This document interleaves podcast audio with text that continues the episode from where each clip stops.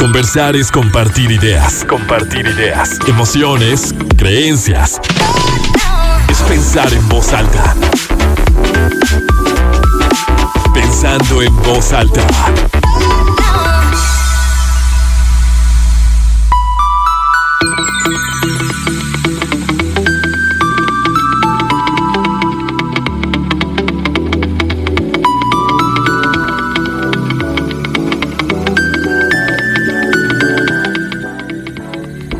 Muy buenos días, bienvenidos a Pensando en Voz Alta. Soy Lucía Olivares, con mucho gusto los saludo este sábado, ya 26 de marzo de 2022, son las 11 de la mañana con 2 minutos 20 grados centígrados en el centro de Torreón. Y como siempre, es un placer encontrarnos aquí, saludarlos y con esta propuesta de tema que la verdad estoy muy contenta, muy emocionada, agradecida con Ana Rosa y con Mayra que, que bueno, de ellas fue la idea. Ellas me, me llevaron como a, a poder canalizar tal cual el, el punto, lo que se quería compartir. Hoy vamos a hablar de violencia estética y toda esta presión que como seres humanos me parece que más las mujeres sentimos de lograr este cuerpo idealizado por los medios de, de comunicación en, en su momento, creo que ahora también por las redes sociales, por lo que históricamente nos han dicho que, que tenemos que ser, cómo nos tenemos que ver, como es muy fácil y lo tenemos muy cercano, palparlo de nuestros papás, de nuestra familia, nuestros amigos, nuestra pareja, todos a nuestro alrededor nos están diciendo cuál es este, el, estereotipo de, de una mujer bonita, de un hombre guapo, de qué es lo que hay que hacer y ahora con este boom de información de cómo cuidar tu salud y esto lo podemos entrecomillar porque muchas veces lo vemos con un fin estético, ¿no?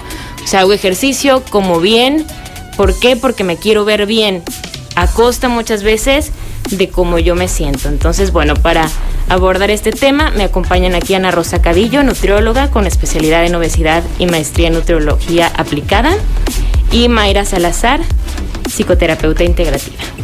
Bienvenidas, ¿cómo están? Gracias. Muchas gracias por invitarnos y por como dar este espacio para hablar un poquito de este tema tan concreto que está muy presente, pero que ya estamos acostumbrados a vivirlo y que entonces a veces no lo notamos. Realmente la violencia estética está desde hace años, o sea, siempre a las mujeres, nos, pues cuando empezaron a usar el corset, o que tenían que usar tales zapatos para usarlos de alguna manera, para estar de alguna altura, o sea, siempre ha estado y siempre ha sido más hacia las mujeres.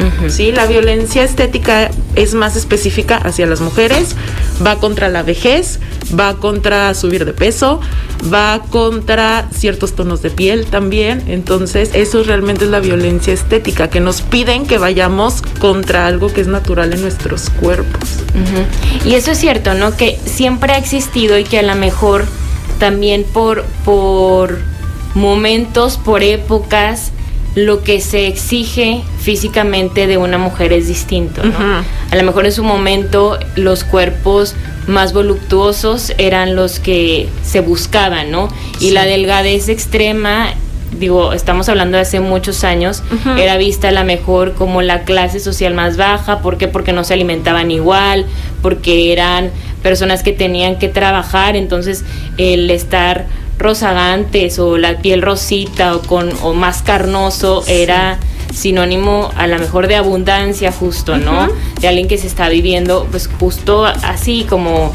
que tiene el permiso de comer y de descansar y demás. Y de cómo eso ha ido cambiando, ¿no?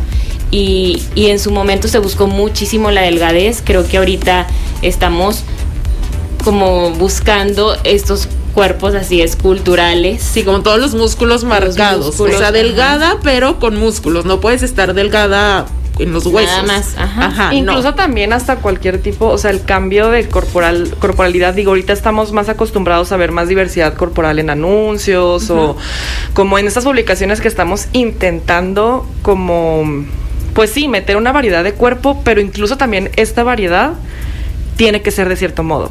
Si te fijas, las, o sea, las modelos o como todos, todo lo que vemos en, en, anuncios cuando queremos hacer como esta diversidad corporal, tienen que tener caderas, tienen que tener la, la cara delgada, porque tampoco la vemos. O sea, estamos como muy.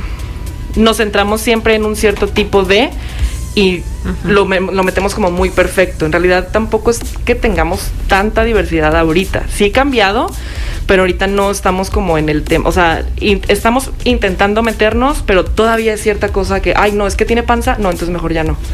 Eso, eso fíjense que me llama mucho la atención y justo lo, lo abordaba con mis alumnos en esta semana, porque estábamos hablando del feminismo y demás.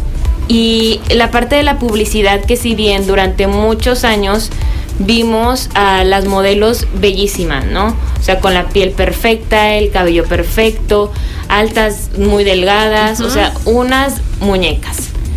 Y obviamente eso se va convirtiendo en el ideal, en el estereotipo, en lo que yo busco, porque claro, que tú pones esas mujeres esculturales y, vas a escuchar del sexo opuesto que wow, ¿no? O sea, eso es lo que me gusta y eso es lo que yo espero. O hasta en la pareja luego empieza, bueno, pues cuando estés como ella, entonces sí, o sea, se, presta mucho a, situaciones como esas. Y ahora que ya podemos ver en la publicidad mucha inclusión, hay un, les, les comentaba de este, de este anuncio de un desodorante, donde pues sí, hay mujeres que tienen muchos tatuajes, que a lo mejor era algo que tampoco se acostumbraba a ver, o luego mujeres que tienen el, cabello así afro, o tienen muchísimo pelo, o mujeres que no tienen pelo, o, o que pues eh, se les nota las arrugas o que están muy marcadas, o sea, que hacen mucho, mucho ejercicio, porque hay que hacer ejercicio, pero no tanto. Pero no tanto. O sea, también. O, mujeres que tienen un poquito de, sobrepeso o que tienen obesidad o que se les notan las, las estrías, o que tienen vello en las axilas. Sí, sí, toda la diversidad. Pero yo preguntaba, a ver, ¿realmente nos sentimos como identificadas con, e, con ese tipo de publicidad, o sea, nos, nos da el permiso de sentir, bueno, o sea, somos todas las mujeres de todos los colores, sabores y como, o sea, está bien, o de todos modos seguimos sintiendo cierta incomodidad, porque no sé si se acuerdan, hace como, como un par de años más o menos, hubo una novela que hizo Televisa y la protagonista era una mujer muy guapa, morena, que que tenía como bolsas en los ojos. No, no recuerdo el, nombre de, ella, pero fue muy criticada porque la gente que veía telenovelas decía es que está fea, o sea, porque yo no, yo no quiero ver la novela, incluso tuvo muy poco rating, porque decían es que yo no, no me gusta que hayan puesto a esa mujer como protagonista porque no cumplía como con los cánones de belleza y, el, y el protagonista varón era Gabriel Soto. Entonces él pues sí es un rubio, musculoso. Claro. Pues el, el clásico, ¿no?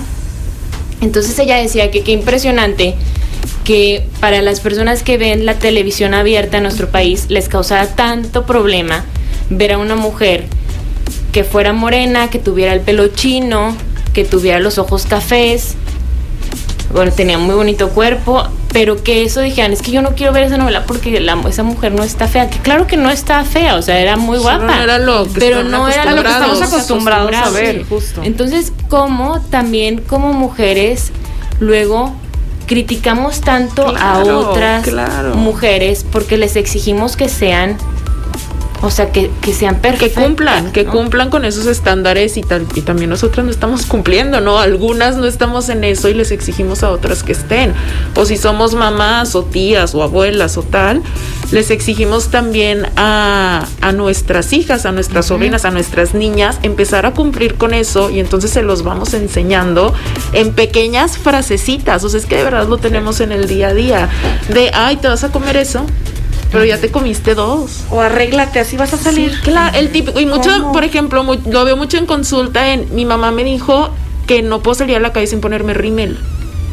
Bueno, ¿y qué pasa si un día no te pones rímel y así se no te peinaste o qué tiene? O sea, el, problema es este que venimos desde la desde casa, o sea, desde casa, desde nuestra cultura, desde nuestra sociedad, que todo el mundo es, no, así te tienes que ver.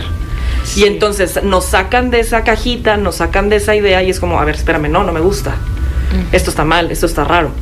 Porque no estamos acostumbrados, porque justo como empezó este Mayra, estamos, o sea, es algo que la sociedad ya está normalizado, esta violencia estética ya está tan normalizado que para nosotros es normal que me digan, ay, sí es cierto, me tengo que arreglar, o ay, sí es cierto, me tengo que este, bajar de peso, o ay, es que esto ya no me quedó, entonces, ay, no, yo soy la que tengo que cambiar. Eso. Por ejemplo, me toca mucho en. Estaba batallando con mi peso de niña, ¿eh? No te estoy hablando ni siquiera de adolescentes, de niñas, y mi mamá me llevó a la nutrióloga. ¿Qué le enseñas a una niña que llevas a hacer una dieta? Una niña 6, 9 años. Tu cuerpo está mal, tú estás mal. Ese mensaje le estás dando a la niña. Cuando es un cuerpo de una niña, o sea, no tendría por qué ir a una nutrióloga si no tiene una enfermedad. ¿Sí? Si la niña es sana, y en vez de enseñarle que su cuerpo está bien, que así como es, está bien y es, puede ser querida, aceptada, valorada, respetada, le dices, es que sí es cierto, estás gordita, déjame te llevo a la nutrióloga. Entonces, eso no lo ve una mamá como fui violenta con mi hija. Te dicen, no, pues yo no le pegaba, yo no le gritaba, entonces nunca fui violenta. No, y Pero hacer eso es violencia. Entender que también esa preocupación viene desde el amor. O sea, Claro, la mamá, mamá- es, sí. ay, es que no quiero que te digan, ay, es que no, o sea, también es proteger a, a- a- a, pues, a la niña de primero su salud, porque tenemos, también tenemos, y ese es un tema también súper importante, tenemos muy arraigado que como se ve la persona, es saludable o no es saludable, o sea, le estamos dando una carga moral a nuestro tamaño corporal, a nuestra talla, a nuestro peso, cuando en realidad no podemos saber absolutamente nada de salud de una persona simplemente por verla.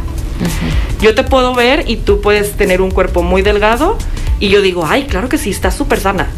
Tú no sabes, a lo mejor se le cae el cabello, está desnutrida, tiene a lo mejor anemia, no come bien, no hace ejercicio, come, o sea, no sabemos absolutamente nada de ningún comportamiento de una persona que va a determinar salud solamente por verla. Y estamos disfrazando mucho también esta apariencia o esta imagen con este salutismo que le llaman, que es como de, no es que eso no es ser saludable. ¿Por qué no? ¿Qué sabes de la persona? ¿Qué sabes de una persona que tiene un cuerpo grande que te está diciendo que no es saludable? ¿Solamente su peso? Porque no entra dentro de esta cajita que justo desde Sí. la mamá O por ejemplo, justo esta semana veía a, a una mujer que tiene el cuerpo que, que cumple con esto, ¿no? Está marcada, es super fit, si la ves. Justo su tema fue, oye, es que todos los días como nieves y pasteles la mayor parte del día. O sea, solo la comida como que la hace medio más equilibrada. De ahí en más, todo el día come pasteles del- de, los supers o va a las pastelerías y helados. Me dice, todos los días estoy comiendo helados. Pero ella, nadie la molesta y nadie la juzga y nadie nada porque el cuerpo Claro. que tiene es el cuerpo que todo mundo y debe se de lo tener. permite. Y hasta lo decimos, ¿no? Muchas veces entre mujeres, cuando estás como en un grupo y está o la que es muy delgada o la que hace mucho ejercicio o está muy marcada, ay, tú te puedes comer lo que quieras, Claro. o sea, tú no importa. Ay, qué Entonces padre como ser tú. Sí, la, Sí, la, la flaca sí que coma, se co- o sea, que se coma todas las pizzas, las Sí. hamburguesas y las nieves y la que no es tan flaca, entonces Hay pues que darle yo sí, ajá. o sea, pásale la lechuga. Tampoco es, es lógico porque ahí creo que te mismo, ahí mismo estamos dando esta respuesta de que no nos cuidamos por cuidar nuestra salud, sino por cuidar La el apariencia. físico, o sea, par- por cuidar la apariencia. Porque entonces tú, aunque estés delgada, puedes decir, sí, o sea, estoy delgada, pero no por eso me voy a zumbar toda esta comida porque no es bueno para mi salud, ¿no? Sí, porque a lo mejor ahorita no tengo hambre. ¿Por qué tendría que comer ahorita si no tengo hambre ni antojo? Solo está la comida enfrente de mí. Justo, y no tener que darle tampoco esa carga moral al alimento. O sea, no, no nada más porque yo me comí una hamburguesa ya soy mala persona. Claro. Y porque Mayra se comió una ensalada. ¡Ay, qué bárbara! Eso Se es lo cuida que hacemos muchísimo. también. ¡Ay, qué se cuida perfecto! Qué ¡Qué, sana. padrísimo ser tú! Es súper sana. ¿Por? O sea, le estamos dando una carga moral tanto a los tipos de alimentos, pero también a los tipos de cuerpos. Tú sí vales, porque entonces eres más delgada. Tú sí, tú sí entras dentro de esta belleza, entonces tú eres valiosa, tú eres importante, tú puedes hacer las cosas porque entras dentro de una cajita de corporal. Pero si te sales de ahí, ¿cómo por qué? Ya me incomoda, ya me está sacando de, de lo que yo estoy acostumbrado, entonces eso está mal. Y lo disfrazamos, lo disfrazamos justo de salud. O sea, y lo como, aplaudimos mucho, ¿no? O sea, siento Sí. que como esto de la fuerza de voluntad, o sea, el ir a, a comer, a cenar con, con alguien, con una amiga, con una mujer, y que pida, no sé, de X opciones en el menú, que pida una ensalada, es que me estoy cuidando porque bla, bla, bla. Dices, wow, qué, Ay, qué padre, que tú tienes sí. esa fuerza de voluntad, Qué porque a mí se me antojó muchísimo esto y Sí. pues ni modo. O sea, realmente lo, lo aplaudimos mucho y creo que son cualidades, las entrecomillo también, que ahorita estamos como privilegiando muchísimo y que, y que la gente presume mucho. Es que aparte te da un estatus social. O sea, Claro. lo- justo en esta semana estaba viendo, porque tengo pacientes que, que me hablan, digo que trabajan su trastorno de la conducta alimentaria conmigo. Y entonces algunas ya quieren volver a hacer ejercicio porque obviamente se salieron de ese ambiente porque el entrenador era, ay, ya te ves más gordita, ay, como que hoy te ves más cachetona y entonces obviamente pues ese tipo de comentarios les detonan más, se alejan de ese ambiente quieren volver a los gimnasios y resulta que ya son carísimos, que cinco clases te cuestan dos mil pesos y que tal comida también te cuesta en tal súper 100 pesos, pero en, no sé, aquí en el mercado te vale 20 pesos. Te da cierto estatus social el pertenecer o el comer cierto tipo de, de alimentos. Y te tratan de diferente manera. Claro. Si tú estás delgada, si tú estás dentro de este estándar de belleza, de, esto, de, esta perfección que queremos o que estamos acostumbrados, la gente te trata diferente. O sea, yo, yo igual, o sea, pacientes que dicen, es que yo cuando bajé, me sentía súper mal, me estaba desmayando, me, se me caía el cabello, o sea, yo estaba pésimo, pero la gente era, ay, qué bien te ves, no, te ves bueno, qué padrísimo que lo estás haciendo así, síguele, échale ganas, te ves súper bien, ya, o sea, te tratan de una manera diferente, porque justo la cultura en donde estamos alaba este tipo de cuerpos. Y esto obviamente lleva a, pues obviamente, generar ciertos trastornos de conducta alimentaria, conducta alimentaria trastornada, que son ciertos comportamientos que a lo mejor no entran dentro de este diagnóstico como tal, pero que sí la gente que no es que no como, no salgo, no socializo, no ayuno, no sé cuántas ayuno dos días porque no sé qué, o sea es como nos llevan a tener estas estas este conductas o comportamientos que justo estas son las que sí van en contra de nuestra salud. Y qué es lo que te da, no justo al, al regreso del corte vamos a hablar de buscamos esta perfección en el cuerpo, esta delgadez porque aunque nos sintamos mal físicamente, como le decía Ana Rosa, estamos recibiendo este estímulo social que nos estamos sintiendo más aceptados, nos estamos sintiendo más reconocidos y ahí es donde viene como este choque, ¿no? Vamos a hacer una pausa y regresamos hablando de violencia estética.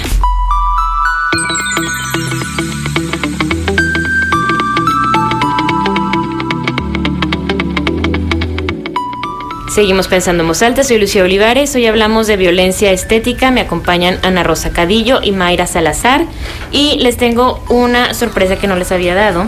Tenemos boletos para Cinépolis. Fíjense, quien marque primero al 871-711-1955, va otra vez, 871-711-1955, se lleva un pase VIP y las otras dos personas pases para la sala tradicional. Son dobles todos, entonces son tres personas en total quienes resultarán ganadoras para que se comuniquen.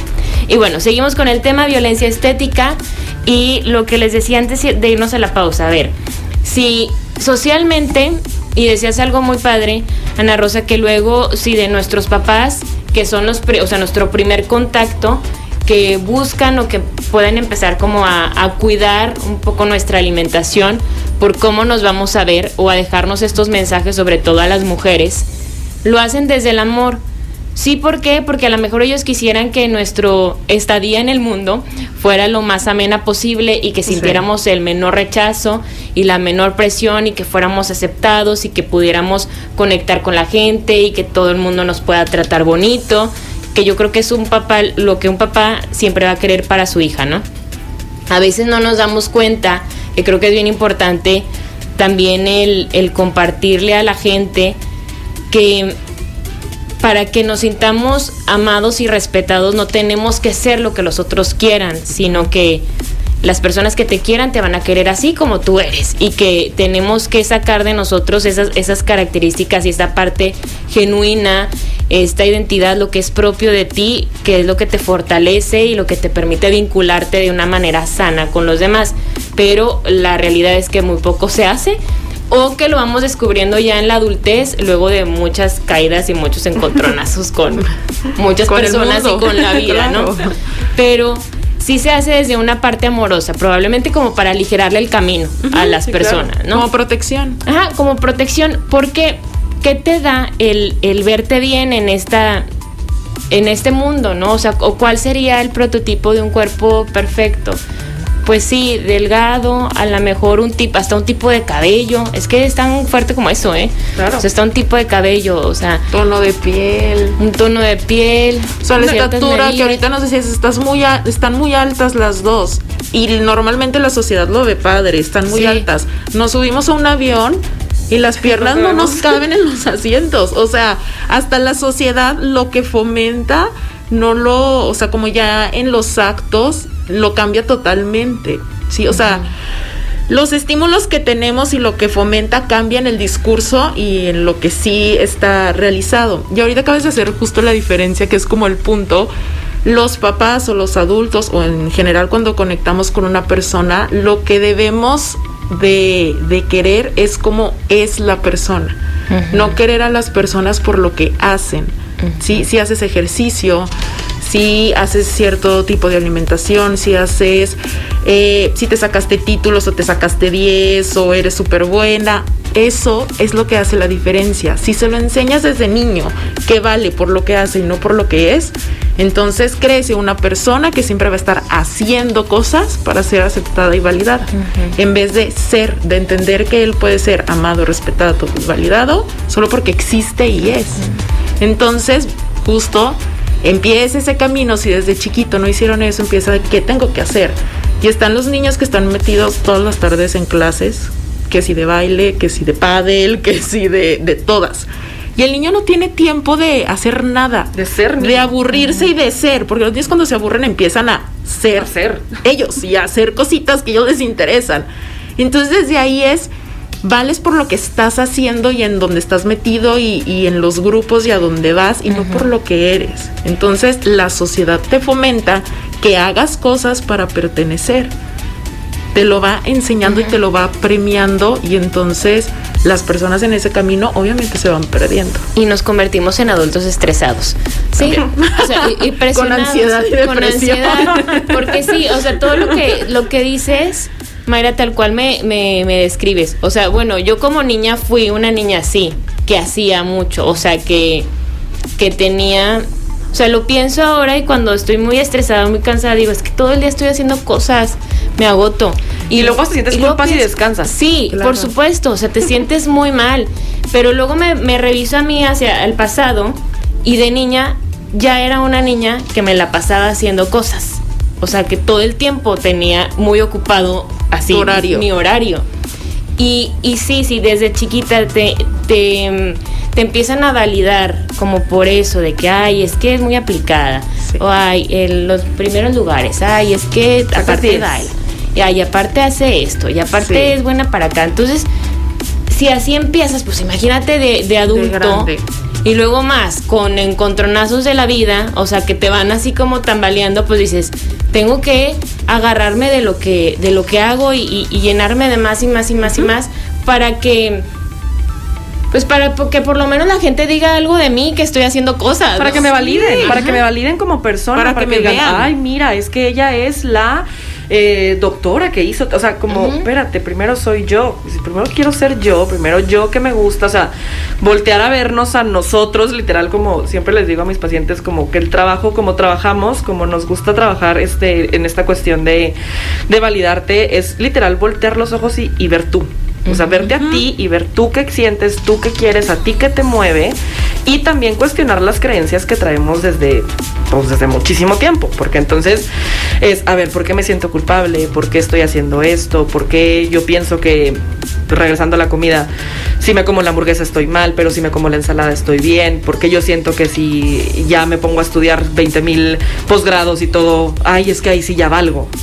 Y, por, o sea, ¿por qué? Como que cuestionar nuestras creencias, cómo Sí. crecimos y voltearnos a ver nosotros. Porque aparte, Ana Rosa, digo, eh, me encontraba un video que justo hablaba de eso, ¿no?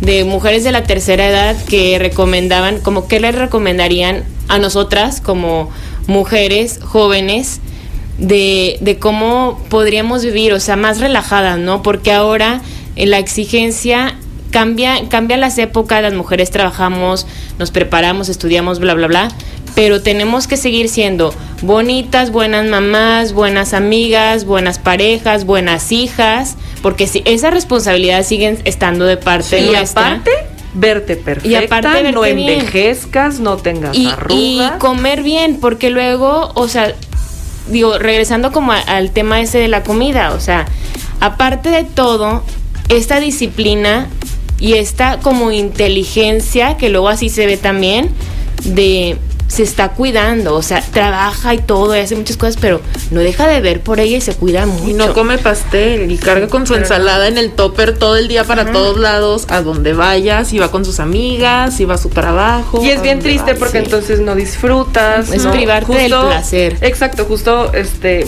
platicándoles rapidísimo, me fui a desayunar hoy en la mañana con mis papás y me llamó mucho la atención que en la mesa de al lado estaba una señora, señora ya grande, o sea, ya tenía unos 50 y finales, 60, Ujú.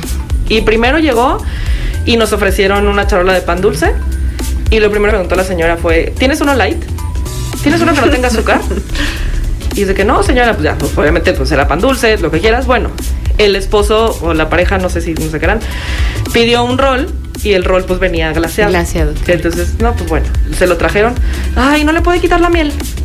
La señora. Entonces ahí fue cuando a mí me impactó mucho porque dije, no puede ser posible que todavía esa edad, o sea, tiene cuántos años tiene la señora preocup- limitándose y restringiéndose sin poder disfrutar un rol un sábado en la mañana. O sea, ¿qué, qué hubiera, qué, qué, qué tuvo que vivir o qué cultura, cómo creció, cómo se desarrolló para que incluso a esa edad, donde ya estás relajada, donde se supone que ya estás más tranquila, donde bueno, ya, Ya hiciste. ya hiciste, Ya ya, cumpliste lograste, ya cumpliste entre sociedad. comillas con la sociedad, pero aún así quieres quitarle la miel al rol y no lo quieres disfrutar. No disfrutas, al final la comida siempre es un placer. Al final la comida siempre trae tiene que tener un placer añadido. Y nos han enseñado a quitarle este placer y entonces no la disfrutes. No, no, no, es que esto no está bien. Eh, es- mira, si puedes mejor cámbiale esto por lechuga. O sea, Si come tacos ¿Por de lechuga, estamos- ¿no? eh, Sí, los tacos de lechuga. Siempre me quejo con Mayra que le digo, es que eso ni tacos son. O sea, son de ensalada. no, Claro. no. ¿Por qué tenemos que estarnos preocupando tanto? Y esta preocupación y esta presión se ve muchísimo en la comida.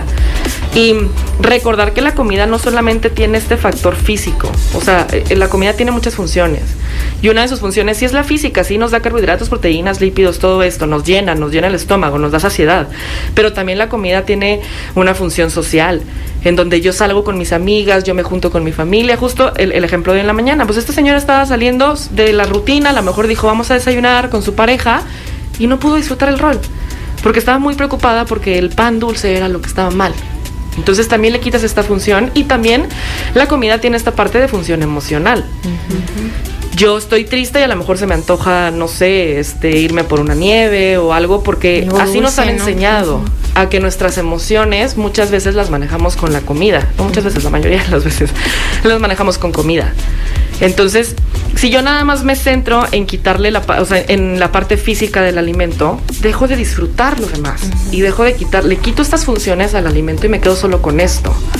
Entonces vivimos frustradas porque entonces la dieta y entonces el ejercicio y entonces el verme perfecta y entonces todo, todo lo que, como la- el bombardeo eh, más a las mujeres que a los hombres, a los hombres sí pasa, pero es menos en porcentaje. Sí. Es que qué fuerte, qué, qué padre esto de, de cómo a veces vemos a la comida como simplemente esta, esta función como nutricia, ¿no? O sea, solamente estoy eligiendo estos productos, o sea, estos alimentos, porque me vienen bien a mi cuerpo, si, cual- cualquiera que sea el objetivo, ¿no? Bajar de peso o porque estoy haciendo mucho ejercicio y tengo que comer más proteína, etcétera, etcétera. Pero ver ese plato como, como así como ingredientes para algo nada más así que me va a caer, como si fuera medicamento Sí. y no y no verlo y decir qué rico, o sea, y no no vincularme desde esa parte De la también. experiencia. Sí, de la experiencia de, de comer y de disfrutar. Del placer. Y que muchas Del veces placer que es importante. Ni siquiera te cae bien. O sea, yo he tenido pacientes que me dicen, es que no me gusta el brócoli, pero como brócoli todos los días. ¿Por? Porque me dijeron que el brócoli era para la dieta. O es que la, es- la espinaca, o sea, como que siempre es más con las verduras o más con lo verde, porque no es que, es que yo leí en Instagram que la fulanita que sigo, ella come tacos de lechuga y este se va a comer espárragos y brócoli. Ok, ¿te gustan? No. ¿Por qué te los comes? Porque dicen. Porque me dijeron que eso era lo que tenía que ser. Porque para yo poder llegar a ese ideal, para verme así como esa persona, para ver y sentirme, porque creemos que, el- que lo que vemos en 15 segundos de una historia en Instagram, Ya es ya es como, ay, es feliz para siempre. Entonces voy a comer tacos de lechuga. Y ni te gusta. Aquí vamos a hacer todos el cuestionamiento de cuántas veces nos hemos vinculado así con la comida. Vamos a pensarlo. Hacemos una pausa y regresamos. Estamos hablando de violencia estética. Seguimos pensando en voz alta. Soy Lucía Olivares. Hoy hablamos de violencia estética. Me acompaña Ana Rosa Cadillo, nutrióloga, y Mayra Salazar, psicóloga. Recuerden que tenemos boletos para Cinépolis. Se pueden comunicar al 871-711-1955. Y otro tema, a ver, nosotros vamos buscando este ideal, la figura perfecta, vamos con un nutriólogo o buscamos un plan de alimentación o lo peor, ¿no? A veces ni siquiera vas con el especialista, sino que a, a través de las mismas redes sociales o lo que te dice una amiga o una prima que está funcionando O el o lo que tú discurres que es bueno quitar, dices, bueno, ya no voy a comer, mucha gente dice eso, ya no voy a comer pan, tortilla, Refresco. Pasta y arroz. refresco, ya nada de, de dulce, de postres, bla, bla, bla. Entonces ya con eso yo ya me estoy armando mi plan. Y, y empezamos a hacer mucho ejercicio y empezamos a comprarnos todos los productos como antiedad para, para forzar el tiempo, que es inevitable además, o sea, pasa y como pasa, pues pasa también por ti. Y, a lo mejor empiezas como a recibir este, este aplauso, este estímulo de la gente, te ves muy bien, ¿qué te estás haciendo? Se está cuidando mucho, no sé qué, esto y que el otro. Y pensamos que ese cuerpo, eso que estamos viendo, es salud. Pero a costa de, de qué? O sea, ¿cómo te vas sintiendo tú? O sea, ¿qué presión puedes llegar a sentir para cumplir ese estándar que al final de cuentas en algún momento se te va a caer, ¿no? Porque No es sostenible. no es Es sostenible. inalcanzable, no es es imposible llegar a eso. Justo el hacer ese tipo de cosas, el hacer en vez de ser, te va forzando a que te sacrifiques a ti como persona, que sacrifiques tus señales del cuerpo, ¿sí? Estás cansado, hoy no puedes ir a entrenar, hoy duérmete. Tienes hambre, o sea, tu dieta dice que no comas nada en toda la tarde, pero te estás muriendo de hambre, ya le estás gritando al que trabaja contigo al lado porque estás irritable, hazte caso y cómete algo. O sea, empiezas a, a sacrificar tu, tu esencia y empiezas a sacrificar tus necesidades que tu cuerpo te está pidiendo a ti y por algo te los está pidiendo y entonces en ese proceso te vas perdiendo. Y todo eso viene, o sea, emocionalmente desde un rechazo, desde quiero hacer y ser tal cosa porque así como soy no soy validado, no soy respetado, no, no soy suficiente. Aunque tenga, aunque sea capaz para hacer tal puesto, eh, yo siento que no me lo quieren dar por, por mi apariencia. Muchas veces sí pasa, lamentablemente, eso sí es una realidad. Que sí hay puestos que no los dan por la apariencia de las personas, aunque la persona tenga todas las aptitudes, pero muchas veces no. Muchas veces las personas cuando empiezan a cambiar su físico y se va acercando un poco más al, al ideal, eh, empiezan como a pues, seguir avanzando en su vida y se lo atribuyen a eso y a veces de verdad no va por ahí.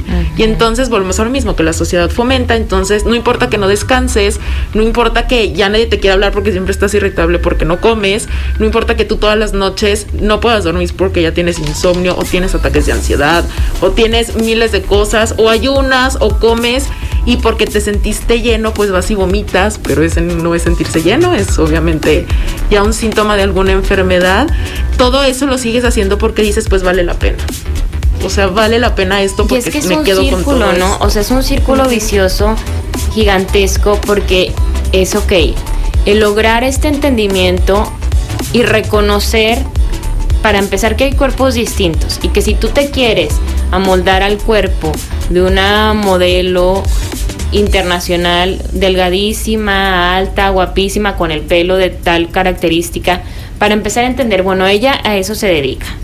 Y viene de otro país. Vive en otro país. y que, y no se realidad. ve en realidad en la vida real no se va a ver como tú la ves en la imagen, en la, en la revista, en la publicación, en eso. No. O sea, entender que en lo que pasa con la cultura de ahorita es que nos están, o sea, nos, nos dicen más a las mujeres, repito, sí nos pasa más a las mujeres, hay ciertos hombres que les pasa, pero más a las mujeres que tienes que ser perfecta para llegar a ser, para que te validen y para que tú seas algo. Pero esta perfección nunca la vas a alcanzar, porque no existe. O sea, no, son niveles que no, que no son reales. Pero nos dicen, no, es que tienes que ser así, y es que tienes que hacer esto. El simple hecho de, por ejemplo, la celulitis, no te estaba hablando, estaba leyendo, perdón. Eh, muchas mujeres estamos traumadas con que no, es que se me ve la celulitis, y es que la luz, y es que ponte acá y este acá. Nos atacan demasiado con que la piel se tiene que ver perfecta, sobre todo en las piernas, en las caderas. Se tiene que ver súper perfecta. Lo que no sabemos es que el 95% de las mujeres tenemos celulitis. O sea, lo normal es, tenerlo. Lo raro es- son las que no lo tienen. Pero que nos han dicho, no se tiene que ver. Lo normal es que no se te vea. Lo normal es que no se te vea, ajá. Pero en realidad, cuando ya ves como que todo el panorama, dices, a ver, es que me están poniendo justo un ideal que es inalcanzable. Que no lo puedo, no, no puedo llegar ahí, por más que me sacrifique. Y como comenta Mayra, o sea, por más que me sacrifique, por más que haga, por más que todo, nunca lo voy a poder Te alcanzar. enfermas en el proceso y no es alcanzable. Y este es un rechazo muy grande hacia lo que tú eres, o sea, a lo que tú eres, ¿no? Porque es el reconocer, bueno, qué hermosa mujer. Yo no soy esa mujer. Exacto. O sea, Exacto. no soy ella. Pero también soy hermosa. Sí, yo soy yo y a lo mejor yo soy más chaparrita, yo estoy más flaca, yo estoy más gorda, yo tengo el pelo diferente, los ojos diferentes, la nariz diferente, mi piel es, tiende a ser más grasosa, mi piel tiende a ser más seca, mi no sé, yo hago tantito ejercicio y me marco muy rápido, yo, o sea, porque puede pasar, hay mujeres que hacen mucho ejercicio, que también eso lo tenemos asociado, ves a alguien que a lo mejor tiene unos kilos de más o su cuerpo es diferente y tú dices, pues yo creo que no hace No nada. no, nunca. y hay gente que hace mucho ejercicio, es, es deportista, es, es muy fuerte, es muy atlética, es muy flexible y, y solo porque lo tenemos todo muy encasillado en los estereotipos, ¿no? O sea, creo que nos imaginamos, bueno, una tenista y vemos el cuerpo de la tenista más famosa que tú conozcas. Una basquetbolista y ya te lo imaginas. Una bailarina y te la imaginas. Cuando no pensamos justo en la diversidad, que no tienes que verte de cierta manera para, para, Para ser. ser.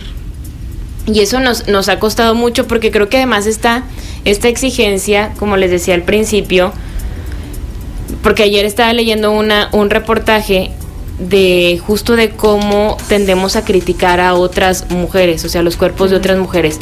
A mí me impactó, no sé si vieron esta foto de, de Emma Watson, que estaban haciendo hasta memes comparando a Verónica Castro, que salió en una portada de una revista. Verónica Castro, que es muy bonita, y sale este con sus canas, Ah, o sea, el pelo largo, lo tiene largo, Sí, con chino. sus canas, ajá, muy bonita, ¿no? Y decían, bueno, Verónica Castro a sus, no sé cuántos años tenga, sesenta y tantos, setenta, algo así. Y Emma Watson a los 31. Criticando a Emma Watson porque supuestamente en unos premios a los que fue, ella como que la entrevistan, ya ven que llegan y les ponen los micrófonos y ella se acerca, hizo una expresión así como de sorpresa o de emoción y se le marcaron las líneas de expresión en la frente. Bueno, o sea, el pecado mayor que pudo haber cometido porque se le veían esas marcas, Marcas. en la frente, entonces era así como que, ¿qué le pasó a Emma Watson? O sea, pues nada más hizo las cejas para arriba, ¿no? O sea, eso fue lo único vivió, que hizo. Vivió, O sea, o sea, tiene una expresión en su cara claro. y punto. O sea, y dices, ¿cómo puede ser posible que a lo mejor, o sea, cualquiera, o sea, cualquiera de nosotros que dices, bueno, ¿y tú, a ti no se te mueve la cara cuando hablas? O sea, ¿cómo puedes, Y si no se te mueve, ¿por qué no se te mueve? o sea, cómo puedes generar como esta exigencia y esta presión a la perfección de mujer a mujer. Cu- cuando tú sabes perfectamente que que Es imposible y aparte normal. o sea y aparte hablando de, de una mujer que dices ¿qué le vas a criticar? o sea eh, con con Eiza González también pasa muchísimo que o sea con muchas Cualquier cosa. mujeres Cualquier O sea, cosa que se ponga o que se, haga. que- que se la salió la lonja que, y dices Sí. bueno ¿cómo? Y siempre es el físico. Cuando a mí se me quedó muy grabado cuando Adele volvió, no sé si se acuerdan que volvió a, a Ah, salir, sí. a regresar y regresó súper delgada. O sea, el cambio corporal fue como muy cañón. Y sacó disco y todo. Y lo que se hablaba era de esto, ¿cómo lo logró? ¿Qué hizo? ¿Qué dieta y qué entrenador hizo? Y entonces se centraron más en, en su cambio de apariencia físico que en realidad lo que ha logrado, en, y- en realidad cómo canta para empezar, porque es una persona que tiene un- una voz impresionante, pero no, es que entonces ya, ¿qué, ¿qué hizo? Y la delgadez y todo este rollo, es como te estás centrando más en cómo se ve la persona, en si se le arruga la frente, si bajó, la, si bajó de peso o no, si tal, ¿qué es lo que hace? O lo que le pasó, porque justo lo que, que le pasó porque se divorció por segunda Sí, vez. no, o sa- algo así. ahí, ahí se ve muchísimo la cultura de dieta que- y la carga que traemos eh, a nivel social. Es como tú, ay, sí, no, y le aplaudieron, y es que se ve espectacular, y es que qué hermosa, y es que sí, la pobre mujer creo que se divorció, pasó por una etapa horrible De emocionalmente, de depresión, de ansiedad, o sea, todo lo vio reflejado en todo esto, pero no, pero es que ya se ve espectacular. ¿Y cómo le hizo? ¿Y cómo, lo- cómo, Sí. cómo te preocupas Eso más es muy por eso? fuerte porque que también, digo, toda la parte emocional, cómo, cómo impacta directamente en, o sea, en todo y en, en tu cuerpo En tu también. Porque hay veces que efectivamente puedes estar sufriendo una etapa de muchas pérdidas, de muchos dolores, de duelos, de depresión incluso, de ansiedad, que no estás durmiendo bien, que tienes insomnio y el, el sueño, o sea, el descanso, es alimento, es muy necesario también para... reparador. para- es reparador tal cual. O, o que cuando estás, estás tan triste o estás tan mal que cuando estás comiendo ni siquiera te están nutriendo porque tú estás pensando en otra cosa, no te estás enterando. Yo creo que todos hemos tenido algún día muy triste Que no te da hambre. o que, comes. y que comes porque que dices tengo que más". comer y no, no te enteraste No, ni no que lo comiste, registras. ni te supo. o Sí, sea, claro. No lo no te, registras. no te supo. Entonces, las personas que tienen tiempo, o sea, meses viviendo así, pues obviamente su, su cuerpo pues puede caer así como en una en la pérdida de peso. Y cuando te que te lo alaban, o sea, es decir, me están estás alabando Alabando la depresión, o el este dolor, lo que hiciste. Por eso Sí, siempre eso, desconectarte. siempre es intentar, o sea, lo- a lo que yo siempre manejo mucho con mis pacientes es intentar cambiar el entorno y no se habla ni de cuerpos ni de platos ajenos. Es que ahorita decías que como lo fomentábamos, el fomentar estas pláticas de y viste a fulanita y le viste el pelo y le viste el vestido, es pertenecer también, ¿no? Claro. Me junto con mis amigas el miércolitos y entonces, y el matrimonio de la otra y el vestido, ¿y qué tal si me hablas de tu vida? A ver, o sea, ¿qué tal si me hablas de tu matrimonio? ¿Qué tal si me hablas tú de cómo te sientes en vez de estarme diciendo que la otra ya engordó y enflacó? Pero de eso no queremos hablar. O no hablamos de las dietas, porque luego también llegamos a los miércolitos y tú qué estás haciendo y qué comiste, y ya fuiste con tal y entonces, ay, trajiste el topper, ¿qué te tocó hoy? O Oigan, sea- y saben que también es bien feo cuando luego tenemos una amiga que está soltera y luego creemos que la respuesta o la razón de esa soltería es que está muy dejada. Es que ya se tiene que poner a dieta. O sea, entonces estamos asumiendo que el éxito de que una persona tenga pareja, se case, bueno, que una mujer Sí, tenga pareja, se case, etcétera, es que sea delgada, porque no es que yo ya hablé con ella, o sea, le dije, ¿sabes qué? Te voy a llevar con mi nutrióloga, o ya le dije que se salga a correr conmigo, Sí. o que X, porque pues es que también está muy gordita, y es en realidad algo que se dice, y Sí. pues, no tiene novio, no, pues es que está bien gordita. ¿Quién la va a querer así? Entonces es como, ah, entonces las personas que están gorditas no, no, no se casan, o sea, no tienen pareja, o no. Asumes esto que es una gran mentira. Claro. O luego Tal dices, no, cual. está lo estás reforzando, o sea, Sí. refuerzas el hecho de que, ay, es que entonces tú vales o tú eres merecedora por cómo te ves, por tu apariencia. No, o que no te quieran por eso, porque ¿cómo Ujú. voy a andar con ella? Van a decir que ando con ¿Qué la que no se cuida, la que no hace nada por ella, la que está enferma, no sé. Sí, entonces dices, ¿se escogen cuerpos? O se escogen almas o te, o te o se encuentran, ¿no? Porque eso es muy fuerte y, y por lo general, o sea, no, no sale. O sea, es que eso, eso es impresionante porque cuando hablamos de diferentes temas, te notas que se te, que se te va porque En está bien condicionado. Porque está normalizado, porque la cultura, porque la sociedad es la que te Eso ha es lo que metido en nos esto y Piénsenlo ustedes, ¿lo han hecho? ¿Lo han dicho? Vamos a hacer una pausa y volvemos. Y nosotros ya casi nos estamos yendo, pero antes, muy importante, Mayra y Ana Rosa, compartir primero este cambio de comportamientos y de comentarios que hacemos todo el tiempo y que si hacemos el comentario es porque lo pensamos y lo tenemos muy integrado a Sí. nuestra vida. Muchas veces ya está en automático, entonces por lo tanto lo primero que tenemos que hacer para crear un cambio hacia nosotros y hacia las otras personas y los juicios que hacemos es hacernos consciente de estas creencias y de estos juicios. ¿En qué momento me puse a, criticar a las personas? Bueno, ya empecé, pero me puedo callar y puedo cambiar de tema. Entonces, o me estoy criticando, a ver, espérate, ¿qué he hecho por mí hoy? Descansé, mi cuerpo, wow, trabajó todo el día y aguantó toda la jornada y pude jugar con mis hijos o pude salir a platicar con mi amiga. O sea, cambiar el foco de cómo se ve y de las personas o yo y hacernos consciente en ese momento y cambiarlo hacia qué estamos haciendo y cómo nos sentimos y quiénes somos. Claro. Y Ana Rosa, el no definir o dejar de definir la salud por el aspecto. Sí, recordar, creo que tenemos que tener muy en mente que no podemos determinar salud solamente por el físico de una persona o por cómo se ve una persona. Entonces también, incluso con nosotros mismas, ¿no? O sea, como menciona Mayra, lo que vemos para afuera también hacerlo para adentro. O sea, yo tampoco puedo determinar o juzgarme por mi físico o determinar mi salud, decir es que yo no soy saludable. Ver más allá de la salud, no nada más con la alimentación y ejercicio. La alimentación se determina por muchísimos factores y muchísimos comportamientos, no solamente el peso o la apariencia. Entonces, pues recordar esto y cuando veamos también igual la gente o tengamos algún comentario, es decir, no sé qué está viviendo la otra persona, no sabemos lo que está pasando la otra persona y tener muy en cuenta eso y entonces pues estos comentarios o estas eh, críticas hacia el cuerpo, hacia el físico, intentar evitarlos un poco, no hablar ni del cuerpo ni de los platos ajenos.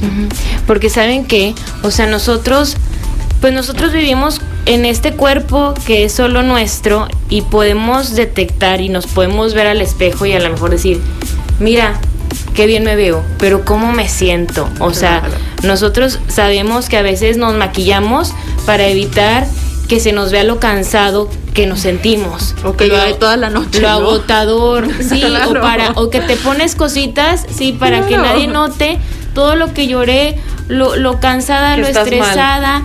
O, o, me pongo, o sea, tal cual de que estoy, traigo la gastritis o la colitis del nervio que me vengo manejando desde hace no sé cuántas semanas, la angustia que siento en el pecho, las ganas que tengo de comerme algo y, lo reprimida que me estoy sintiendo. O sea, eso nadie lo ve a menos de que yo lo comparte. A lo mejor sí hay personas que, que son muy perceptivas y que conocen y que pueden sentirnos, pero la salud está tal cual en cómo yo me estoy sintiendo. Entonces no lo olvidemos y, y, hay que ser empáticos porque yo creo que todos hemos recibido en nuestra vida un comentario que nos ha dolido, que es, ay, te veo muy cansada, o ay, qué flaca, o ay, qué gorda, o ay, qué... Y esto nos duele. Y así como a ti te duele y así como a, a nosotros nos puede incomodar, cuando nosotros lo hacemos a, a, a los demás tenemos siempre que pensar y desde qué lugar y con la responsabilidad que ese comentario va. Porque hay veces que le puedo decir a alguien efectivamente, qué, qué flaca, qué padre, y no sabemos todo lo que le está costando lograrlo. Y tal vez con ese comentario la estamos invitando a que se siga haciendo daño o a que busque ese amor y esa pertenencia a costa de su salud y de su bienestar. Y eso pues claro que no lo queremos. Yo les agradezco muchísimo, Ana Rosa, Mayra, por acompañarme y compartir este tema y, y ojalá que, que sea de mucho beneficio para todos quienes nos escucharon. Claro esperemos, que esperemos sí. que sí. que se gracias. lleven algo. Sí. Se queden algo. con algo. Con una duda. que está bien, no estar bien también. Claro que sí, eso es bien importante y ojalá que nos encontremos muy pronto. Claro, claro sí, que muchas sí. gracias. gracias. Gracias, gracias a Edith Pantoja en los controles, soy Lucio Olivares y nos escuchamos el lunes con la información.